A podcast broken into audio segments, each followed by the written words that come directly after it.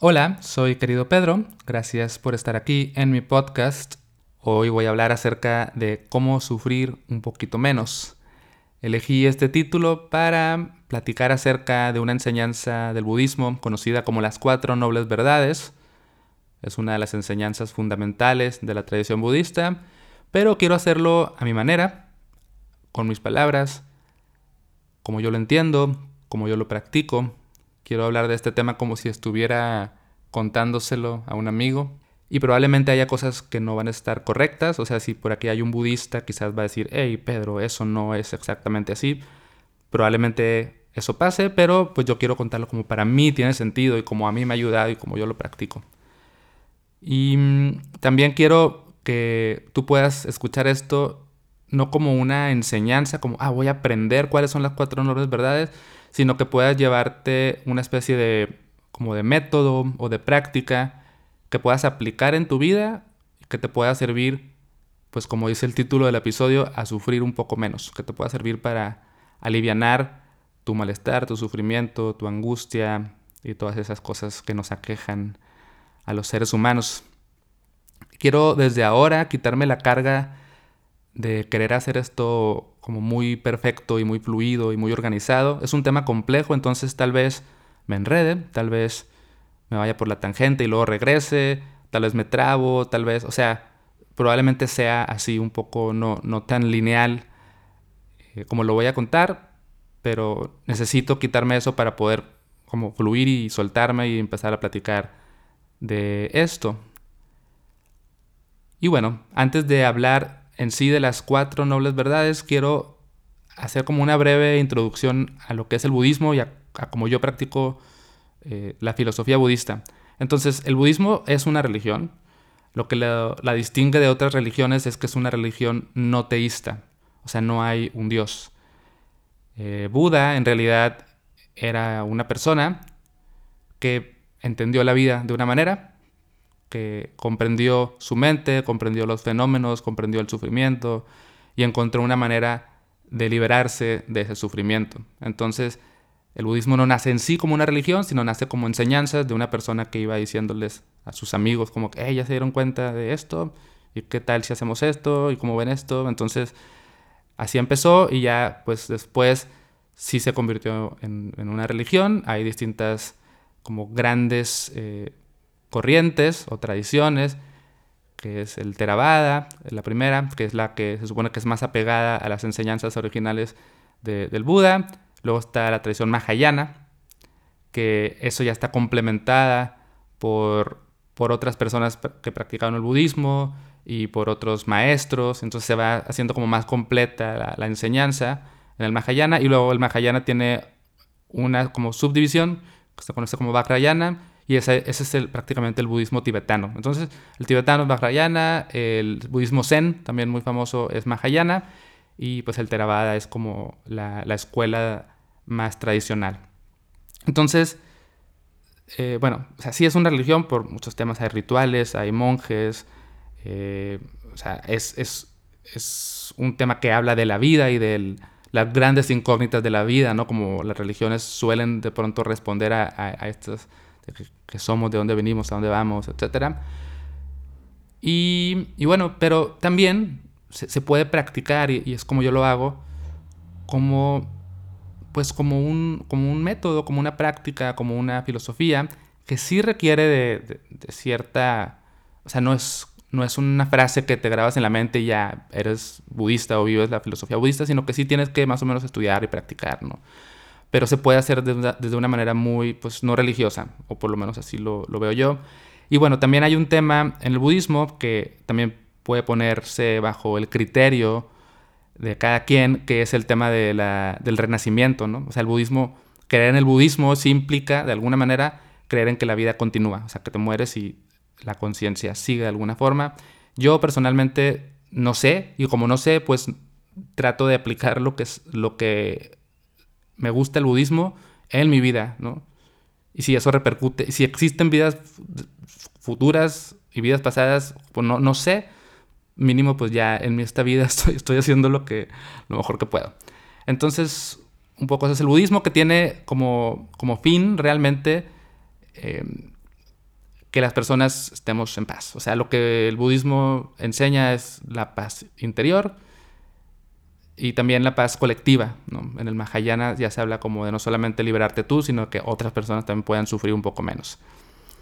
Y es eso. Entonces, la enseñanza de las cuatro nobles verdades, pues prácticamente a mí se me hace como la más fundamental y que de ahí se desprende casi todo. O sea, voy a hablar de las cuatro nobles verdades, pero también voy a tocar otras enseñanzas y pues también con mis palabras y como yo las entiendo, ¿va? Entonces vamos a empezar con la primera noble verdad, que, bueno, antes de empezar, se llaman así, pero no es que sean verdades que tienes que creer, son como cosas que puedes observar y contemplar y ver si es cierto, ¿no? Entonces, más allá de verdades, son como apuntes u observaciones. Entonces, la primera se conoce como la verdad del sufrimiento, que nos dice que todos los seres sintientes, los seres humanos, pues experimentamos algún tipo de sufrimiento, angustia existencial, insatisfacción, malestar, etc. En realidad la palabra original es dukkha y dukkha no tiene una traducción así tan literal. Normalmente se, se le traduce como sufrimiento, pero pues también puede ser, como decía, insatisfacción, angustia existencial, todo eso que ya dije. Y se, le compara a Duca como una rueda que, no funciona del todo bien. Entonces, la primera noble verdad nos dice que los seres humanos es como si fuéramos en una bicicleta con las ruedas, con las llantas medio, medio dañadas. Entonces, como que tú vas así por la vida con esa bici, como que no te terminas de hallar, como que algo te pica, como que no fluye. Y, y eso es la primera noble verdad. Entonces, mucha gente piensa que el budismo dice todo es sufrimiento, ¿no? O la vida es sufrimiento. Y en realidad lo que dice es como, ya te diste cuenta que, es normal que los seres humanos tengamos este tipo de insatisfacción en nuestra vida. Y dukkha puede ser desde lo más eh, básico y, digamos, ¿cómo decirlo? lo más natural, como el sufrimiento de enfermarse, que todos nos enfermamos y cuando nos enfermamos pues nos duele la panza o la cabeza, sufrimos, el sufrimiento de morir, ¿no? Pues que morir te, va a doler, el sufrimiento de envejecer, por ejemplo, pues te vas haciendo viejo, ya pues sufres porque tus piernas ya no caminan igual, ya te duele la espalda, empiezas a perder la memoria, la vista, todo eso. Entonces, por el simple hecho de haber nacido ya como vamos a enfermar, envejecer y morir, pues ya vamos a sufrir. Y, luego hay otro tipo de sufrimiento que es este, creo que es el, que quizás, bueno, no, todos, todos son, los podemos experimentar siempre. El, el, segundo es como el sufrimiento que tiene que ver con, con el cambio, ¿no? Entonces es como las cosas que te gustan, pues luego van a desaparecer o van a cambiar. Entonces, por ejemplo, el sufrimiento de que tienes una pareja y luego esa relación termina, entonces extrañas a tu pareja, extrañas estar en esa relación y pues estás insatisfecho o estás sufriendo, ¿no? Porque esa pareja ya no es tu pareja. O a lo mejor tenías dinero y el dinero te lo robaron, o se te perdió, o te lo gastaste, y antes estabas contento con ese dinero y luego cambió, ya no tienes el dinero y, ah, sufrimiento, angustia. Eh, o todo, ¿no? A lo mejor estaba el clima muy bonito, estaba haciendo un aire muy fresco y luego empezó a llover y se puso muy frío y ya no pudiste ir a la fiesta, entonces tú estabas muy feliz y luego ya cambiaron las cosas y ahora pues te la estás pasando un poquito mal. Entonces ese es el segundo tipo de sufrimiento, el que tiene que ver con, perder o, con el cambio. Y el tercero es, es, uno más sutil, pero que permea toda nuestra vida, que es esta como, como no saber quién eres, a dónde vas, qué quieres en la vida, como esta, sí, como las crisis existenciales, ¿no? Pues puede estar todo súper bien en tu vida, puedes tener todo perfecto, pero siempre hay ahí como, como un huequito, ¿no? Como la llanta de la bicicleta. Y eso también se considera como duca, como sufrimiento. O también puede ser que pues, tú estás ahí lavando los platos y como que, ay, no quiero estar lavando los platos, quisiera estar en no sé dónde y no estás presente lavándote los, lavando los platos, entonces estás como eh, ahí como insatisfecho también, eso pues es un tipo de educa. Entonces si tú observas, vas a darte cuenta de que, ah, pues sí es cierto, los seres humanos evidentemente sufrimos. Y a mí lo que me gusta también de esta verdad o esta observación es que es una invitación a decir, ah, es cierto. Y te, o sea, e, el budismo te invita como a, abrazar el sufrimiento, a acogerlo, en lugar de quererlo negar, de quererlo reprimir, de querer darle la espalda, de, quererlo evadir, como muchas veces lo hacemos. Eh, esta noble verdad te dice, hey, pues, ah, dale espacio a tu sufrimiento porque es parte de tu vida, ¿no? Como y ahí está, y ni modo, y le das la bienvenida, le abres la puerta, le dices hola, querido sufrimiento, aquí estoy para ti. Y yo siento que desde ahí ya hay un poco de alivio, es como que, ah, pues sí, sí es cierto, ni modo. Y bueno, esa es la primera. La segunda, aquí es donde yo le cambio un poquito a, cómo es la enseñanza original. La, la segunda noble verdad nos habla de que hay mm, ingredientes que intensifica nuestro sufrimiento. En realidad, la segunda noble verdad se conoce como la verdad de la causa y te habla de cuáles son, o sea, el sufrimiento tiene una causa, existe por algo, no es de gratis. Y te dice cuáles son esas causas que dan nacimiento a, a Dukkha. Pero a mí me gusta más entenderlo como que el sufrimiento tiene intensificadores. O sea, tres ingredientes que si tú le agregas a tu vida, se te va a disparar el sufrimiento, la insatisfacción, el malestar y todo eso. Entonces, si tú ves cuáles son estos ingredientes, también puedes estar más al pendiente de, ah, bueno, estoy sufriendo de más porque le estoy metiendo esto a, mi experiencia o, o, estoy interpretando las cosas con esta visión de la vida. Entonces, por eso es que estoy sufriendo el doble o el triple de lo que tendría que, ¿no? Por decirlo de alguna manera.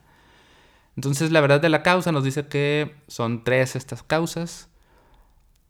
Ignorancia, apego y aversión. Pero vamos a empezar con el apego. Vamos a empezar por ahí.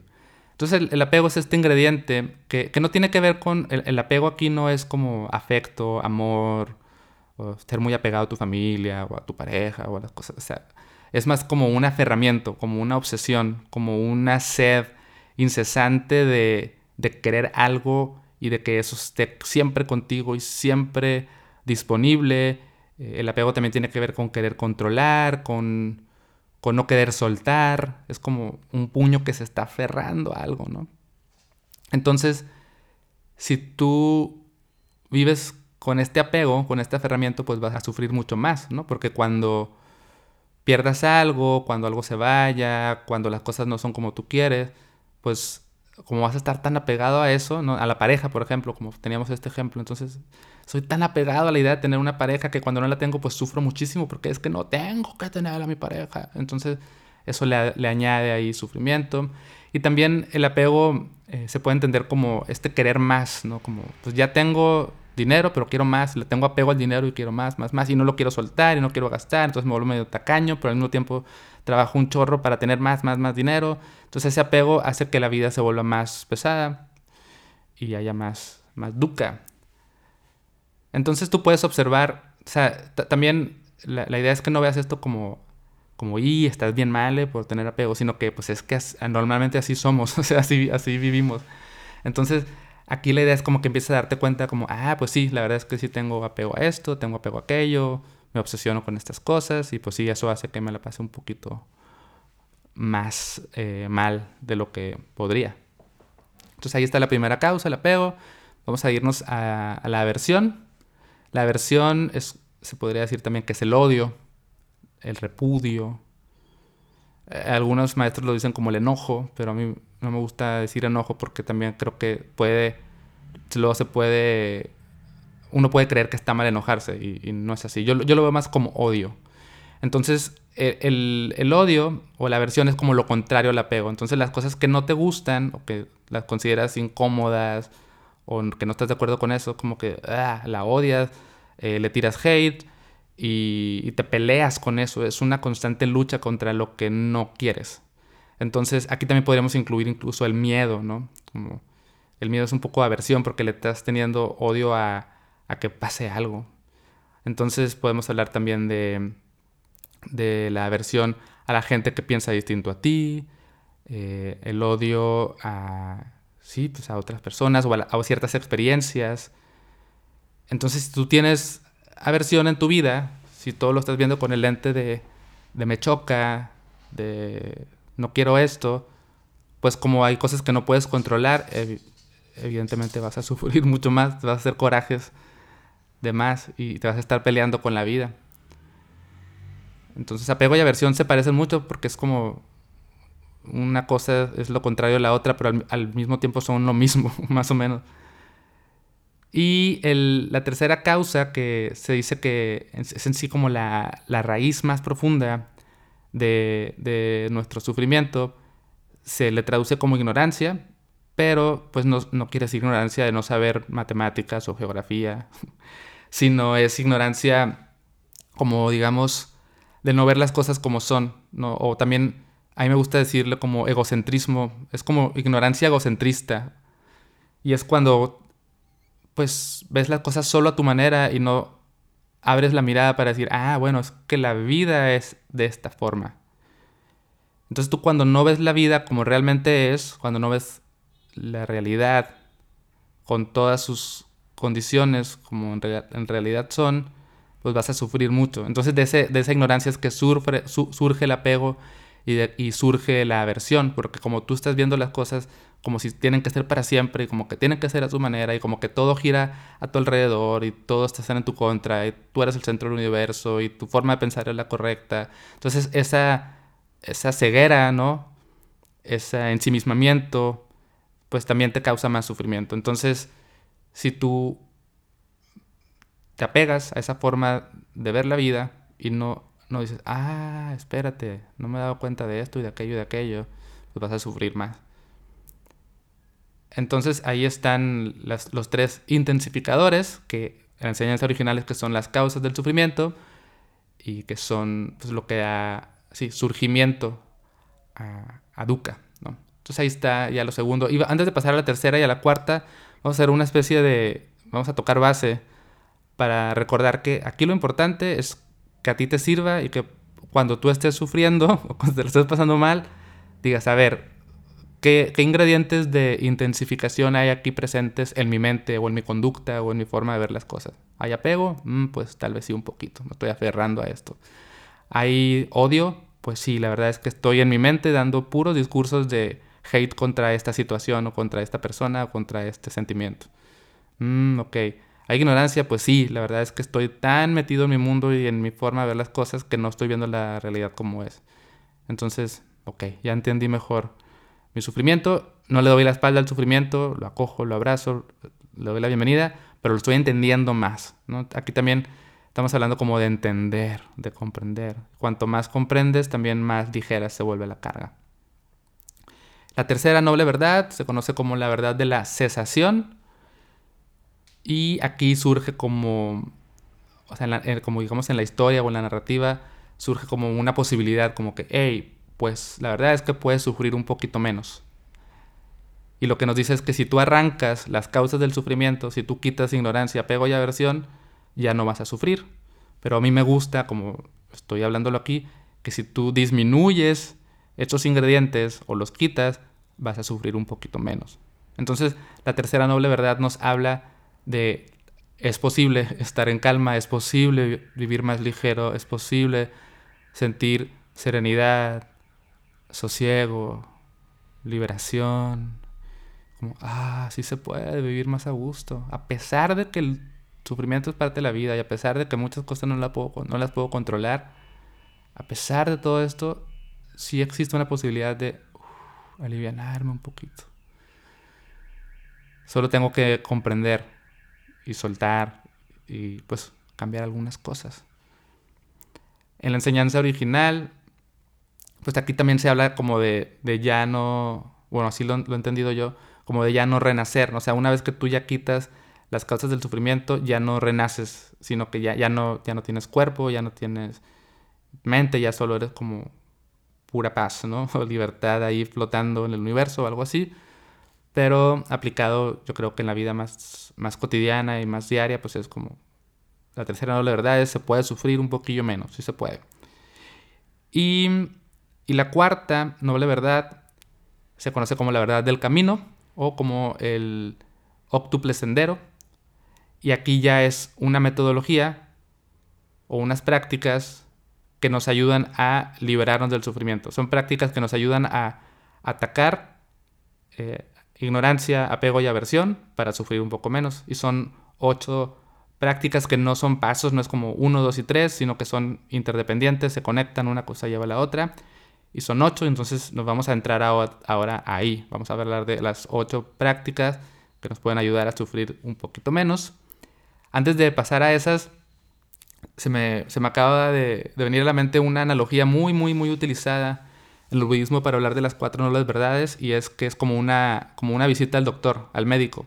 Entonces tú vas con el médico porque te duele algo, ¿no? Entonces el médico te dice, ah, bueno, sí, lo que usted tiene es esta enfermedad. Y esta enfermedad está causada por esto, por estas cosas, ¿no? Por este virus o por estos hábitos o por estas bacterias o qué sé yo. Y luego el doctor te dice, pero sí se puede curar.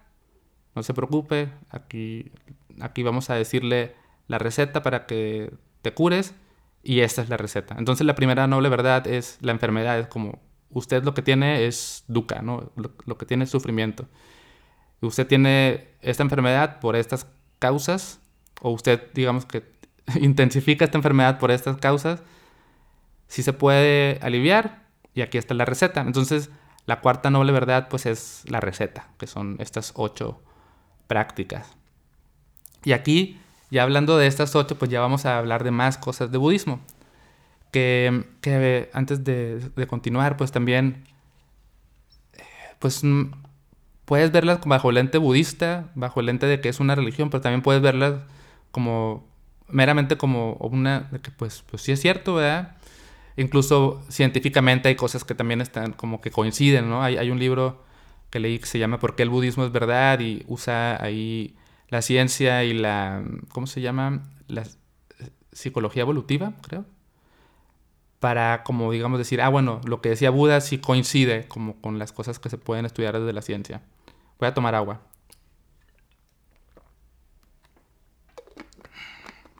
Antes cortaba estos momentos, pero ahora como traigo el flow, no quiero parar. Entonces, bueno, vamos a empezar con estas ocho cosas. La primera se conoce como visión correcta. Y la visión correcta nos habla de ver las cosas como son. Digamos que ataca un poquito a la causa de la ignorancia. Visión correcta, a mí me gusta explicarla o entenderla a través de otra enseñanza que se conoce como las tres marcas de la existencia. Entonces, las tres marcas de la existencia son como características que tiene la existencia, la vida. Y tú las puedes ver, las puedes cuestionar y las puedes comprobar, a ver si es cierto. Entonces, si tú aprendes a ver la vida aceptando esto, que la vida tiene estas tres marcas, pues probablemente vas a sufrir un poquito menos, porque vas a entender las cosas como realmente son. Y las tres marcas de la existencia son obvias, te las voy a decir y tú vas a decir, pues claro, pues sí, pero el chiste es como realmente interiorizarlas. Un maestro usó un, ejemplo que me gustó mucho, eh, que ponía, bueno, a ver si me lo logro explicar, de estos efectos visuales de que cuál línea es más larga, ¿no? Que te ponen dos imágenes y una línea se ve más larga que la otra porque tiene unas flechas alrededor o algo así. Entonces, tus ojos ven como que una línea es más larga que la otra, pero en realidad son iguales, ¿no? Ya que quitas las otras líneas o las flechas, se quedan las líneas iguales, pero es un efecto visual ¿no? que te confunde.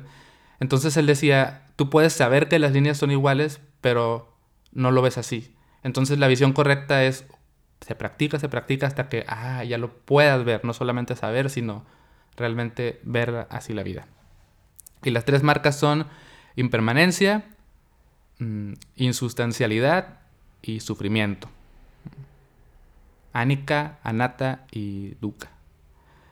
Entonces, impermanencia quiere decir que, mm, pues como suena, que pues, nada permanece, nada es estático, todo está siempre cambiando, todo, todo, todo, todo, todo, todo, todo. Entonces, visión correcta quiere quiere decir que tú eres consciente y aceptas y ves que todo está cambiando y siempre ha estado cambiando. Incluso las cosas que se ven muy fijas y estáticas, una piedra, una montaña, están cambiando. No eran así antes y no van a ser así en el futuro. Algo va a cambiar de esa piedra o de esa montaña. Y también pues cambian las flores, las nubes, los perritos, las ciudades, la tecnología, la música, la cultura, los pensamientos, las emociones, tu cuerpo. Todo cambia, todo está siempre, siempre, siempre, siempre cambiando. O sea, tú, si te ves a ti mismo, te puedes ver como, pues no, pues te volteas a ver así en el espejo, pues yo estoy igual, no estoy cambiando ahorita. Pero si haces como cámara rápida o algo así, pues vas a darte cuenta que en verdad sí estás cambiando, tus células están muriendo, se están regenerando, la respiración, aire entrando, aire saliendo, sangre circulando, órganos trabajando, órganos que se están, eh, pues están envejeciendo. Entonces, tú estás cambiando todo, todo el tiempo, tu cuerpo. Desde que naciste, desde, incluso desde antes de nacer, eras otra cosa, ¿no?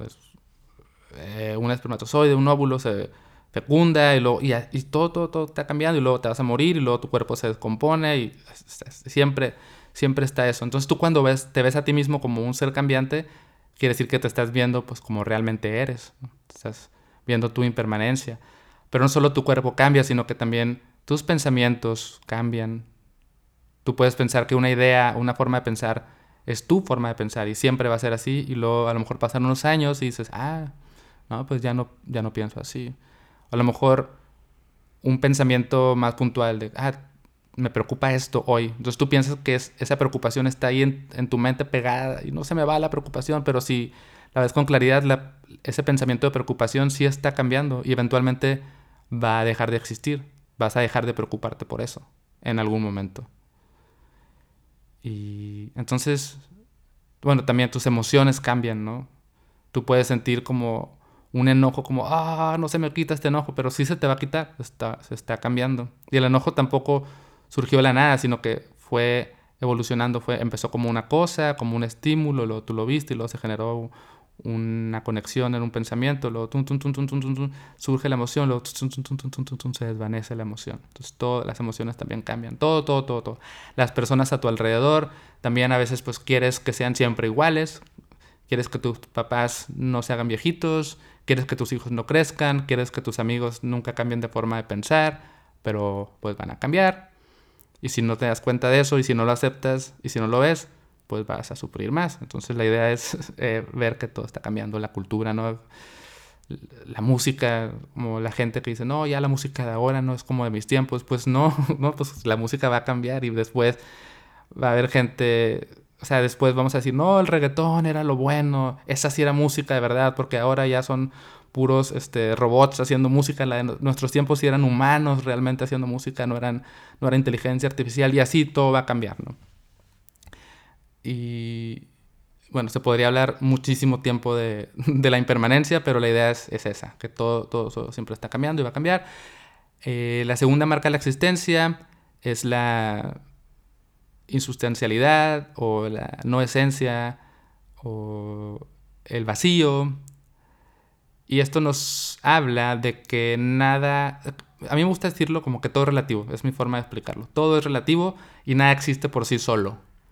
Entonces, nosotros normalmente vemos las cosas de una manera y pensamos que las cosas esos son y que así son. Pero si tú las ves con claridad, vas a descubrir que esas cosas no son exactamente así, sino que es relativo y que no es solamente eso. esto siempre se entiende mejor con un ejemplo. Voy a usar el ejemplo famoso del maestro Thich Nhat Hanh sobre las flores, ¿no? Entonces, una flor, pues sí es una flor, pero, pero al mismo tiempo no es una flor. Porque la flor está hecha de cosas que no son flor. La flor está hecha, además de, de una planta, de donde surge la flor, está hecha de pétalos, de un tallo, pistilos, todas esas cosas.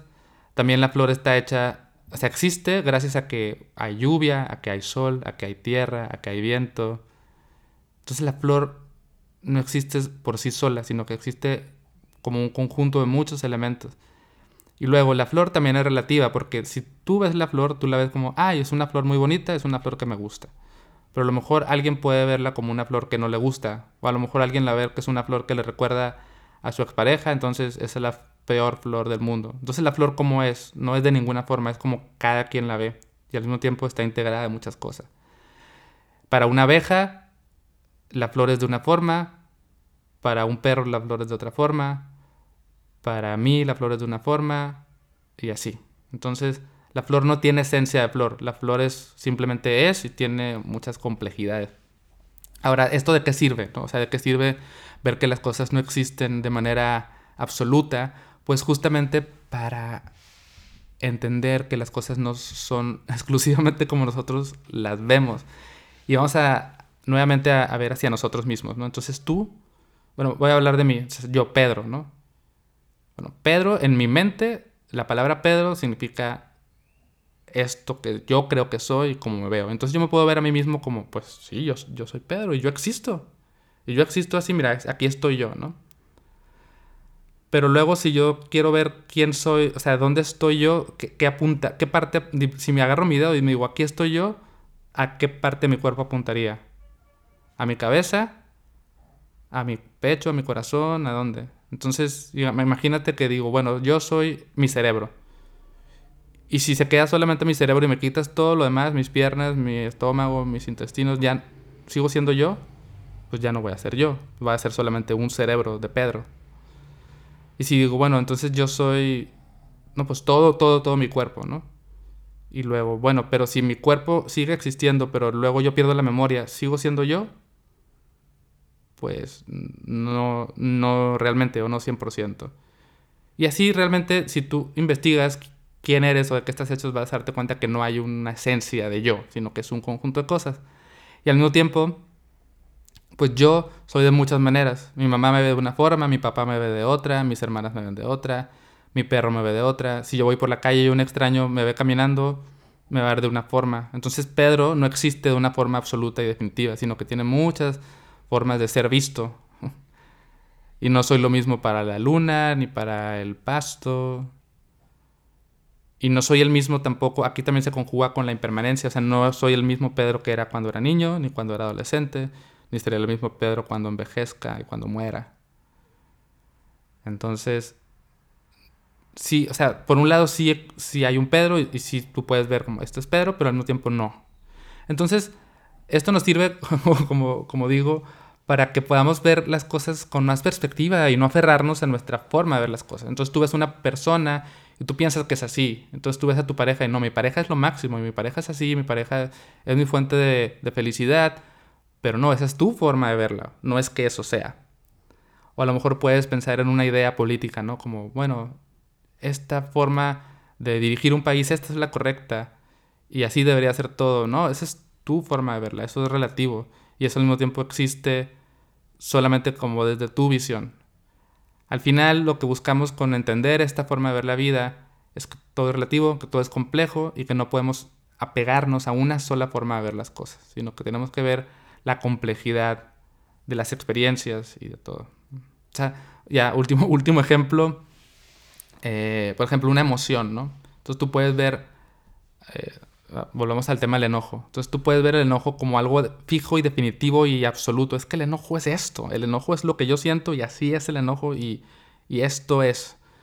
Pero si tú ves con claridad, el enojo no es enojo porque está hecho de cosas que no son enojo, está hecho de, de sentimientos, de sensaciones, de ideas, de sangre corriendo por las venas, está hecho de neuronas, está hecho de, una, de algo que te hizo enojar, pero al mismo tiempo eso que si tú te hizo enojar, te hizo enojar porque tú lo viste de cierta forma. Entonces, el enojo, si tú lo desbaratas, eh, se, vuelve, se vuelve medio una ilusión, pues. Entonces, no significa que no vayas a sentir enojo, que no te vas a enojar y que el enojo no se sienta feo, pero si tú ves con claridad, dices, ah, bueno, puedo entender mejor el enojo, a lo mejor.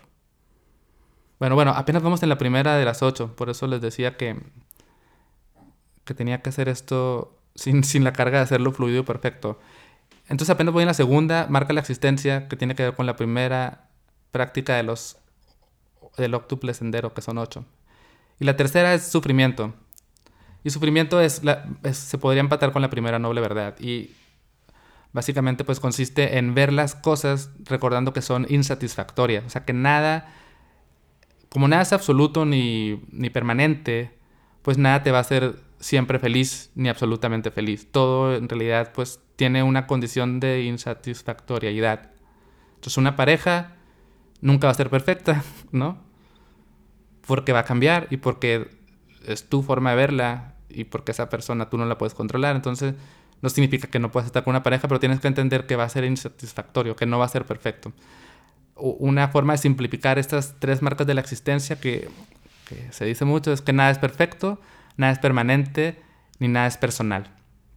Entonces, nada es perfecto, habla justamente de, recordar esto, de Duca, que la vida es así, es, insatisfactoria, que el sufrimiento es parte de la vida. Entonces, cuando tú entiendes eso, también pues andas más liviano por la vida y puedes ver que, que la vida es así y ya tu visión se va limpiando. Al final, esta práctica de, de, la visión correcta lo que nos invita a hacer es como, como si tuviéramos unos lentes que están sucios y lo que haces es limpiarlo.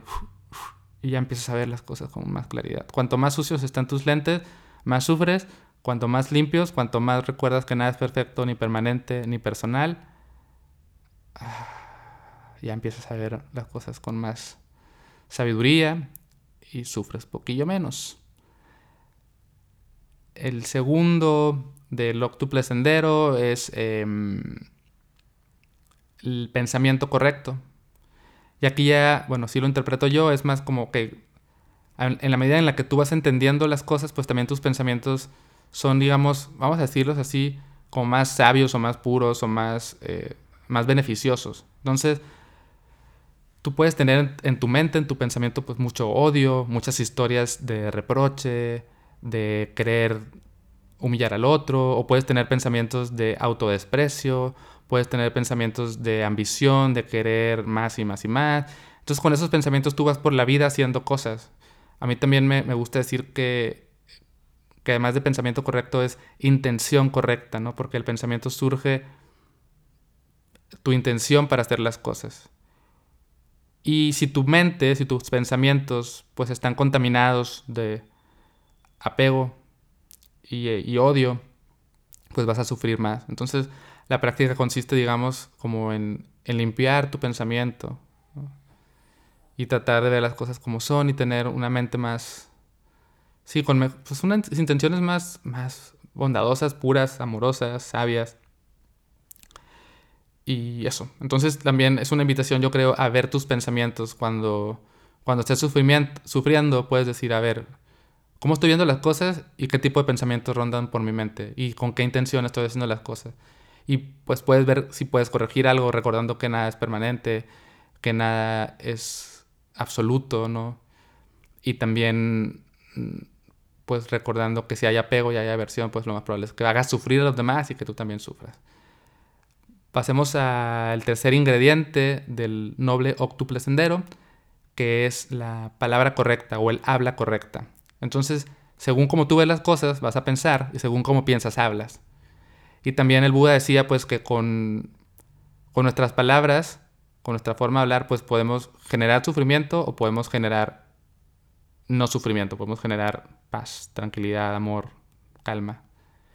Y aquí podemos hablar de cómo te hablas a ti mismo, las palabras que usas para, ¿sí? para comunicarte contigo y también con los demás. Y bueno, aquí también hay, otra parte, también podríamos profundizar en eso, pero que son como guías para hablar, que tiene que ver con no exagerar o no mentir. ¿no? Entonces muchas veces decimos mentiras y, y, mentir no siempre necesariamente es una gran mentira de que, ah, me llamo Juan, no, no es cierto, me llamo Rodrigo. No, es como, pueden ser simplemente mentiras como exageraciones, como tú siempre me, me dices mentiras, o tú siempre te enojas y luego, no, eso es una mentira, no siempre me enojo, a veces me enojo. Entonces ya al exagerar estás mintiendo. O para ti mismo, ¿no? Al hablar te puedes decir, ah, soy el peor del mundo, siempre me equivoco. Esa es una mentira, porque no siempre te equivocas y no siempre eres el peor del mundo. O no eres nunca, nadie, nadie, nunca nadie es el peor del mundo en realidad. Y claro, también hay mentiras ya más en medio, como pues decirle a una persona una cosa para que piense otra cosa, ocultar las... O sea, lo que, lo que entendemos por mentira. Entonces, a la medida en la que tú hablas con más verdad y sin exageración, vas a sufrir menos, porque vas a expresar tus ideas como son. Y las mentiras siempre, a la larga, pues terminan haciendo daño. Siempre, siempre, siempre, siempre. Si es una mentira, vas a cargar con esa mentira toda tu vida y vas a estar preocupado porque nunca se descubra esa, esa, la verdad. Si le metes a alguien, va a crecer o va a seguir su vida con una cosa incorrecta porque no le dijiste la verdad. También está la práctica de, o sea, dentro del habla correcta, está la práctica de no, no hacer chismes, no usar lenguaje que cause conflicto entre las personas, ¿no? Entonces, sí, vas a sufrir más y vas a hacer sufrir a la gente si en el trabajo hablas de, ya supiste que el compañero dijo que no sé qué, y oye, ¿y cómo ves a fulanito que dice que no sé qué? Entonces, lo que la práctica del budismo recomienda que, hey, tranqui, o sea, no, no uses tus palabras para eso. No las uses para eso, vas a sufrir más y vas a, a hacer sufrir más a la banda, a la gente. Procurar que tu lenguaje sea claro, hablar con las palabras correctas en el momento correcto. Entonces también, eh, a mí me gusta mucho esto porque empezamos hablando de sufrimiento y de cómo sufrir menos y ahora estamos hablando de, hey, ya te diste cuenta de, cómo hablas y de cómo tu lenguaje sí puede generar más sufrimiento. ¿Qué tal si prestas más atención y hablas con más... podemos también traducirlo a, lo positivo. En lugar de decir no mentir, es hablar con la verdad. En lugar de decir em, no, no haga chismes ni difamaciones, habla con amor, habla para unir, habla para sembrar felicidad en las demás personas, di cumplidos, habla para promover lo bonito de la vida. ¿No? Entonces, eh, eso, eso. Vamos a, seguir avanzando y seguiríamos con la acción correcta. Y la acción correcta se parece a palabra correcta, pero aquí ya tiene que ver con lo que haces, ¿no? Entonces, mm, pues podríamos hablar de los preceptos. Eh, los preceptos son como guías éticas, ¿no? En el budismo también está la parte de la ética. Y, pues son recomendaciones como, pues, en lugar de matar a la gente o en lugar de hacer daño, en lugar de violentar, pues que tus acciones sean para proteger la vida y que sean para cuidar y que sean para nutrir. Entonces a través de tus acciones tú puedes sufrir menos si, si tus actos no son para dañar, sino para generar cuidado, paz, amor. Y las acciones eh, son, están en todos lados y en todos los momentos, ¿no? En, en cómo te mueves por tu casa, cómo cuidas tus cosas, cómo cuidas tus plantas, cómo tratas a los animales, cómo entras a una tienda y cómo le das el dinero cuando pagas a la persona de la tienda. O sea, esas son acciones y tú puedes hacer esas acciones tan cotidianas con violencia y con odio que todo lo genera más sufrimiento. Puedes entrar azotando la puerta y no voltear a ver a la persona de la tienda y aventarle el dinero. Eso viene de ignorancia, apego y aversión, porque estás ahí ensimismado en tu mundo. Y ya, tampoco quiero que esto se vuelva como un podcast de moralidad, de como que cómo ser buena persona. Lo voy a resumir en eso, en, en acciones, y así quieres tú buscar, puedes buscar los cinco preceptos budistas, que son para personas laicas, ya hay unos preceptos que son monásticos, pero bueno, puedes buscarlo y al final es cómo generas menos sufrimiento a través de tus acciones, de tus actos.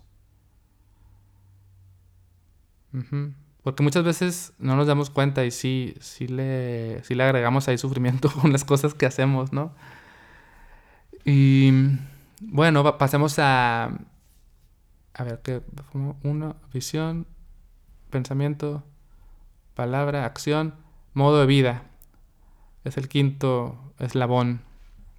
Modo de vida, yo lo entiendo como, pues sí, cómo, te da sustento eh, a tu vida, a qué te dedicas, eh, eh, pues sí, en qué trabajas, cómo te mueves en tus ecosistemas, en tus comunidades. Al final es como si, entre, digamos, estilo de vida slash trabajo, porque ese es el que menos, menos he profundizado en estudiar, la verdad. Así que lo voy a decir más o menos por encimita. Lo voy a decir de la forma más obvia, pero como si, si eres narcotraficante, pues vas a sufrir, ¿no? Aunque tengas mucho dinero y lo que sea, pues vas a generar sufrimiento, vas a sufrir y vas a generar más apego y más odio y más ignorancia, porque vas a estar en un, en un estilo de vida, en un modo de vida que pues, genera sufrimiento. Pero también, ya aplicado más en vida cotidiana, no creo que haya narcotraficantes escuchando mi podcast. Mm, pues yo diría que en tu trabajo, ¿cómo puedes ser lo más sincero, honesto, más amoroso, más compasivo? ¿Cómo puedes evitar que tu trabajo dañe a otras personas, no? A veces no nos damos cuenta, pero también nuestro, nuestro modo de vida puede, puede estarnos causando sufrimiento. No quiere decir que tengas que dedicarte a, trabajar en la ONU y a buscar la paz mundial. Lo que sea que trabajes, que sea para aportar bienestar a los demás y a ti mismo y que sea pues limpio, honesto, puro, tranquilo, amoroso. Y luego, bueno, vamos a pasar al esfuerzo correcto o diligencia correcta. Que aquí la palabra correcto, hasta ahora lo voy a aclarar, no, no quiere decir como está bien y está mal, sino más bien es, a mí no me gusta tanto decir correcto, pero así es como se traduce, podríamos decir sabio, visión sabia, pensamiento sabio, habla sabia, acción sabia, modo de vida sabio. Y esfuerzo sabio se puede explicar de dos maneras, o bueno, yo lo entiendo de dos formas que se complementan. La primera es, esto también lo, aprendí de, de Thich es como si en tu mente hubiera semillas. Entonces hay semillas eh, que son, que causan sufrimiento, semillas que pueden dar, digamos, vamos a seguir con la analogía, que de, de, esa planta, o sea, si la semilla germina, sale una planta y los frutos van a ser celos, rencor, odio, resentimiento, eh, agresión, envidia, todo eso, ¿no? Esas semillas están ahí, todos las tenemos, o la tenemos y no hay que avergonzarnos de ellas. Pero también tenemos, todos tenemos semillas que si germinan y crecen, sale amor, compasión, generosidad, eh, energía, benevolencia, creatividad, todo lo que podríamos considerar como beneficioso o bueno, ¿no? Y tenemos las dos semillas. Entonces la diligencia correcta o el esfuerzo correcto es, digamos, esforzarnos o tener una práctica que nos ayude a que germinen las semillas bonitas. Y también ayudar a que las semillas bonitas de los demás también florezcan. Eso se me hace muy bonito. O sea, no solamente quiero que mi planta de la sabiduría y la bondad crezca, sino de todos los que me rodean. Y yo con mis acciones y mis palabras también puedo contribuir a, que, a sacar lo mejor de las demás personas, ¿no? Y, y también el, el, esfuerzo correcto pues nos invita a, a no promover que germinen y crezcan las semillas, las negativas, ¿no? Por ponerles una palabra. Entonces es como estar muy atento, muy presente y como, mmm, esto que voy a hacer, esto que estoy pensando, esta forma de ver las cosas, estas palabras, es, estoy regando cuál de las dos semillas, ¿no? Y tratar pues de regar las semillas bonitas, las semillas, las semillas chidas, como diríamos aquí en México. Y bueno, la otra forma de entenderlo, que, que también me gusta mucho, es un esfuerzo correcto en cuanto al tema del camino medio. Y esto se explica muy bien, ya creo que ya lo conté aquí en el podcast, con una historia de una persona que estaba practicando con el Buda y que estaba esforzándose muchísimo para meditar y creo que estaba como de rodillas en, las piedras, con las rodillas en las piedras o algo así, tratando de meditar y, y le dice el Buda, hey, ven, mira, tú tocas guitarra, ¿no? Sí, sí toco guitarra. Ok, ¿qué pasa si tú aprietas mucho la cuerda de la guitarra? Pues la cuerda va a tronar, porque va a estar tan tensa, tan tensa, que al momento de tocarla, ¡pah! se revienta. Ok, y luego le dice Buda, ¿Y qué pasa si la cuerda está bien flojita? Toda suelta. No, pues dice el, practicante slash guitarrista. Em, no, pues no, no va a sonar. ¿Y qué pasa si la tienes justo en medio? Bien afinada. Ni muy muy ni tan tan. Ni muy tensa ni muy floja. Bueno, pues la cuerda de la guitarra va a sonar muy bonito. Va a producir un sonido hermoso. Dice, bueno, ese es el esfuerzo que tú tienes que hacer en tu vida y en tu práctica ni muy, muy, ni tan, tan. Entonces el esfuerzo correcto también nos habla de no sobreesforzarnos, pero tampoco de tirar flojera, como encontrar ese camino medio. Te tiene que sentir natural, eh, alegre, nuestra vida y nuestra práctica, se tiene que sentir fluido, no se tiene que sentir apesumbrado, ni tampoco como si estuviéramos siempre deprisa, ¿no? Como, hey, correcto, tranquilo, sabio. Y al mismo tiempo, bueno, complementado con esto de regar las semillas correctas. Y ya vamos a entrar al séptimo y al octavo eslabón. El séptimo es conocido como atención correcta o mindfulness. De aquí sale el famoso mindfulness.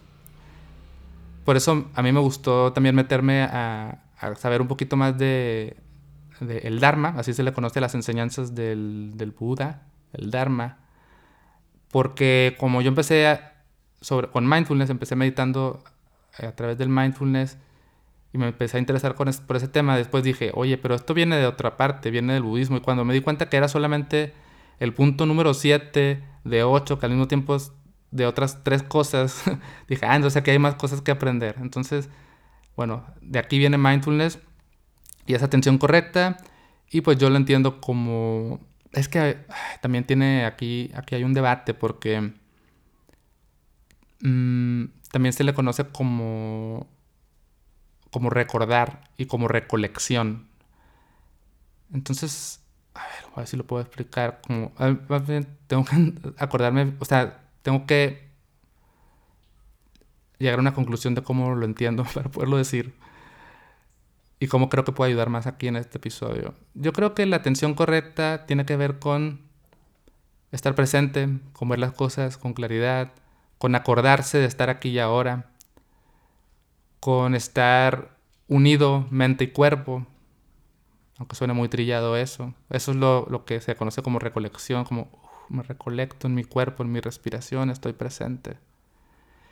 Y para mí es una práctica muy, muy esencial en todo esto de sufrir menos, porque cuando estamos realmente presentes y unificamos cuerpo y mente y nos acordamos de estar aquí y ahora y vemos las cosas con claridad, sin apego ni aversión, es que podemos practicar. Porque si no hay mindfulness, se nos olvida todo. O sea, tú puedes estar en piloto automático y esto que escuchaste hoy de las cuatro nobles verdades se esfuma. Y la ignorancia, el apego y la aversión se apoderan de ti y boom, ¿no? Ahí viene visión incorrecta, pensamiento incorrecto, palabras incorrectas, acciones incorrectas y puro, puro duca, ¿no? Intensificando el duca máximo.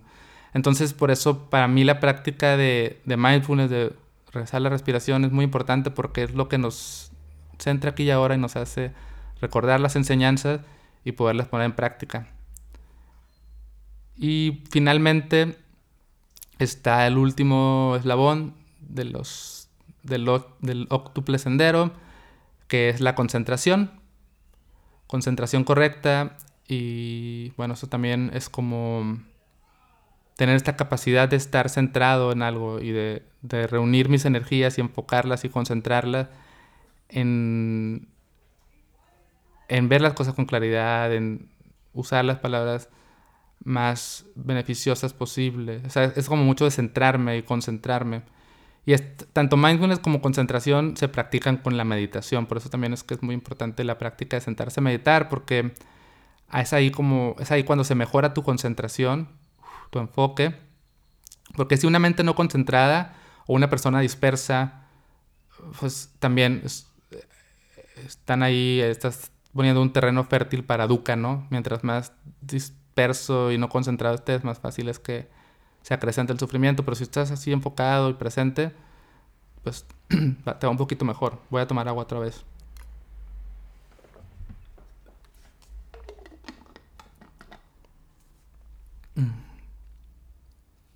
Entonces, bueno, esa fue la larga explicación para las cuatro nobles verdades.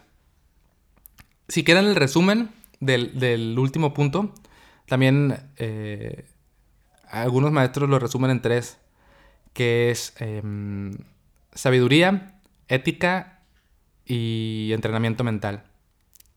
Entonces, en sabiduría entran visión correcta y pensamiento correcto. Quiere decir cultivar eso, sabiduría, aprender a ver las cosas como son y a tener una mente clara, sabia, presente, sí, con pensamientos que promuevan tu propio bienestar y el bienestar de los demás.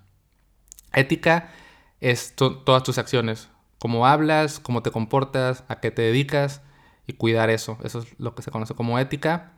Y entrenamiento mental, ahí está esfuerzo correcto, está concentración correcta y atención correcta.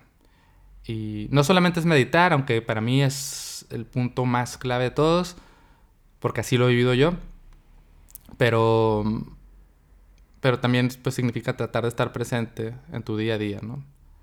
Esto también en el budismo, si quieren buscar ahí luego las palabras si les interesa el tema, en sánscrito estas tres, como tres tareas o tres prácticas se conocen como prashna, chila y samadhi. Prashna, sabiduría, chila, ética y samadhi, mm, como meditación. Y bueno, ya tenemos la teoría de las cuatro nobles verdades, pero a mí me gustaría que te lleves como un método, algo que puedas aplicar en tu vida cotidiana, algo que puedas practicar para que siempre que estés en un momento de educa puedas alivianarte y puedas sufrir un poco menos o puedas liberarte de ese sufrimiento, de ese malestar. Entonces, vamos a revisar nuevamente las cuatro nobles verdades, pero convertidas en acciones, en pasos. Lo primero sería acoger tu sufrimiento, darle la bienvenida, notar que está ahí, darle su espacio. Entonces, mm, así se siente mi sufrimiento. Y no lo niego, no lo reprimo, no lo evado, no me peleo con él, no me avergüenzo de mi sufrimiento, sino que digo, aquí está mi sufrimiento. Así se siente, está presente aquí en mi vida. Esto, esta crisis existencial, este dolor por terminar con una relación, este dolor de cabeza, esto que pasó en mi trabajo me hace sentir así y esto es mi sufrimiento y lo acojo y lo recibo y le doy la bienvenida. Paso número dos. Investigar si hay intensificadores presentes y ver si puedes soltar eso. Entonces dices, ok, está mi sufrimiento aquí, pero voy a investigar si en mi narrativa, si en mi forma de ver las cosas, si en mi interacción con esta experiencia hay apego estoy aferrando a algo, tengo expectativas, me estoy obsesionando con una forma de que las cosas sean. Mm, tal vez sí. ¿Qué pasa si suelto, si suavizo esa obsesión, si dejo ir ese apego?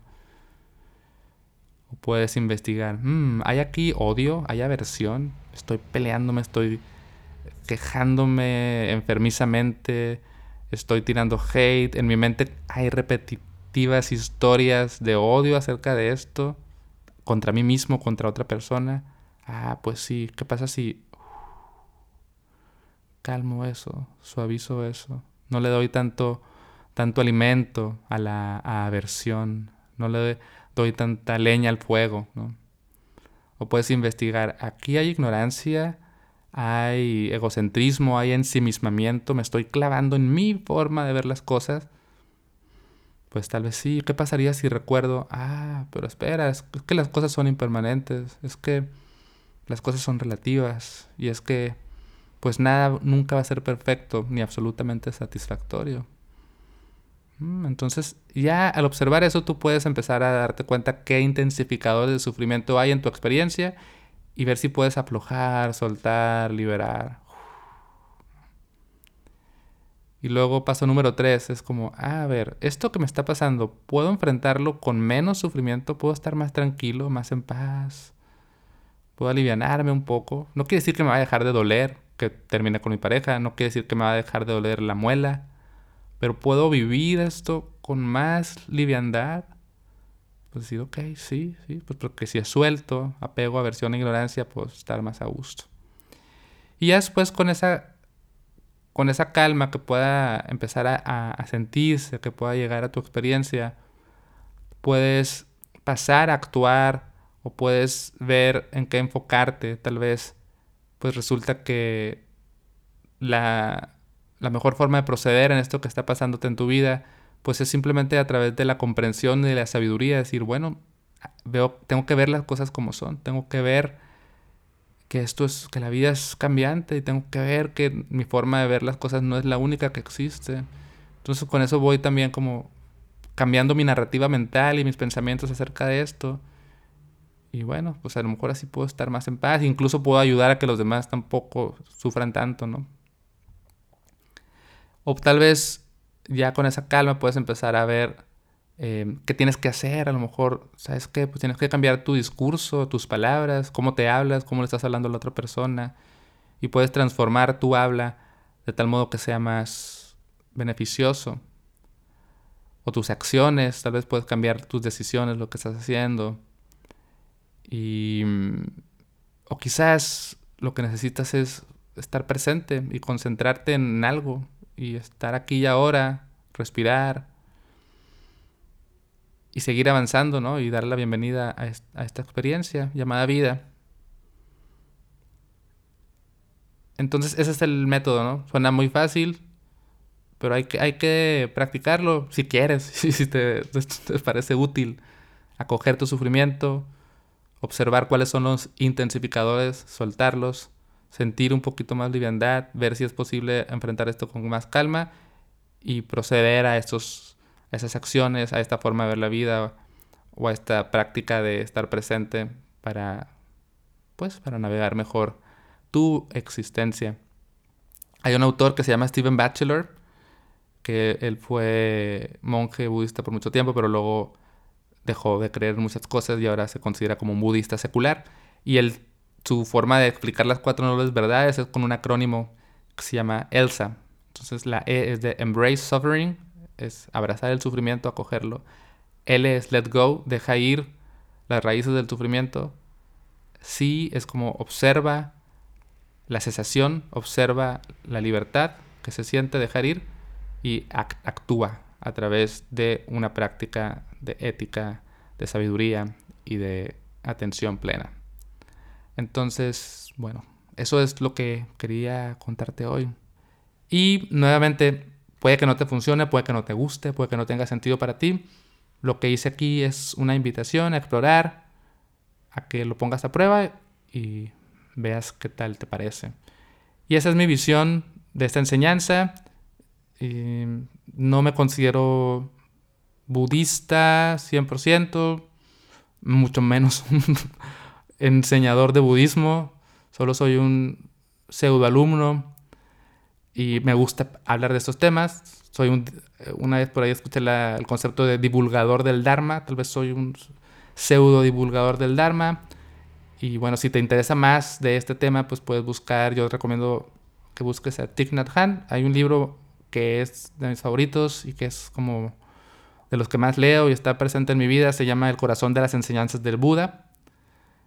Eh, te recomiendo la versión en inglés si sabes inglés, porque está más bonito en inglés. En español no me gustó la traducción, pero bueno, The Heart of the Teachings of the Buddha, algo así. Y bueno, eso es todo por hoy. Espero que te haya servido. Hablé bastante, creo que nunca había hablado más de una hora yo solo. Y bueno, gracias por escucharme si es que llegaste hasta acá. Y me encantaría, súper encantaría saber qué piensas de esto. Siempre puedes escribirme a hola arroba Bye.